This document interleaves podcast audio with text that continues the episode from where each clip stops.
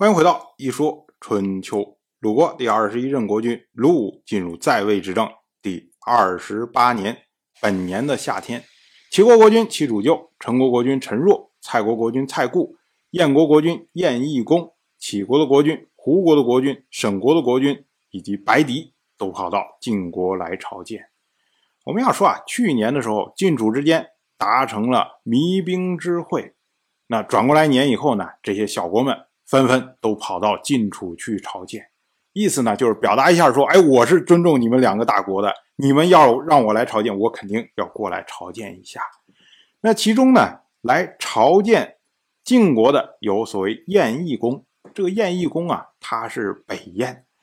我们讲春秋啊，春秋里面有南燕国和北燕国，北燕国呢，其实就是后来战国时代的燕国，他是少公。姬嗣之后，定都在蓟，在今天的北京市琉璃河董家岭古城是他的遗址。那在遗址上呢，现在有一个叫做西周燕都博物馆，啊，地方呢还看的不错，就是东西稍微有点少，主要是太偏远，过去一趟还要走高速走很久。说是在北京的地方，但实际上要走很久。那除了他之外呢？像这个胡国的国君，胡国的国君，他是一个归姓国，是在今天安徽阜阳这一带的。我们要说啊，弭兵之约当时呢，要求晋楚蜀国相互朝见，所以像陈国、蔡国，这都是属于是楚国的蜀国，如今呢，哎，也跑到晋国来朝见。那所有这些国家里面，最特殊的。就是齐国，因为齐国他说大国比不上晋楚，说小国呢，哎，又比其他的像鲁国呀、宋国呀、魏国啊这些国家又都大，所以呢，齐楚就他启程要去晋国朝见的时候，齐国这个时候的执政大夫庆丰他就说啊，我们又没有参加盟誓，我们何必要去晋国朝见呢？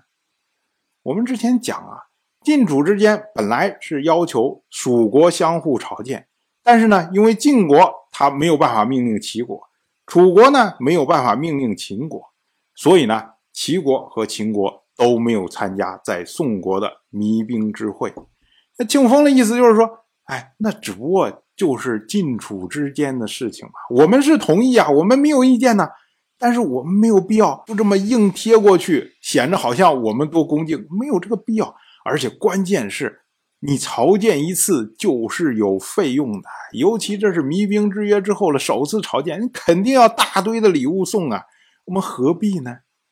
结果呢，齐国大夫陈虚无他就说：“先考虑和晋国的关系，再考虑朝见费用的问题，这是符合礼数的。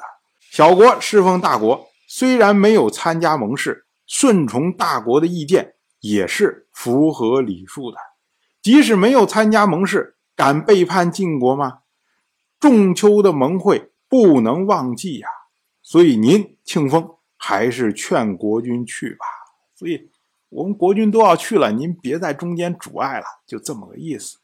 那陈旭吴他主要强调的是，我们虽然没有参加盟誓，但是呢，我们当时是同意了晋楚和解的。如今呢，真的和解了。别人都跑过去朝见，跑过去去显忠心，跑过去去奉迎晋楚，啊，就显着我们不去，那多不好看呐！到时候万一晋国对我们有意见，我们不麻烦了吗？那所谓仲秋之盟啊，指的是三年以前，当时呢，因为齐国的先君齐光得罪了晋国，所以呢，崔杼上来把齐光杀掉，然后呢，向晋国请求和解。舔着脸请求人家和解，才得到了今天和平的局面。我们何必为了这么一点小的费用，然后把这个局面破坏了呢？哎，这就是陈虚无的意思。同样是本年的夏天，魏国开始讨伐大夫宁氏的党羽，那魏国大夫石恶流亡去了晋国。我们要说啊，之前。魏国内部发生政变的时候，魏国大夫宁喜被杀。那石恶呢，本来要去参加在宋国的弭兵之会，可是呢，看到宁喜在朝堂上示众，所以呢，他为宁喜做了小脸。可是没想到呢，这弭兵之会回去之后，还是没有躲过祸患，所以呢，只好流亡去了晋国。那魏人呢，就立十个兄弟的儿子石普来守护石室的祭祀，这个呢是符合礼数的。这也是我们所说的春秋时代的特殊的情况，就是你一个家族族长犯罪，然后呢，我把你族长赶走了，我还会继续立你这个家族的后人，所以呢，这个国君对下面这些家族他的权力是非常有限的。当然了，我就这么一说，您就那么一听，感谢您的耐心陪伴。一说春秋的第一本图书《惊泽》已经正式出版。《惊泽》收录了从春秋开篇到郑国国君郑务生去世的春秋故事，加上多篇的番外回声以及年表、人物关系图、春秋经原文等辅助内容，方便大家和音频参照阅读。有兴趣的朋友，快去公众号“一说春秋”看看吧。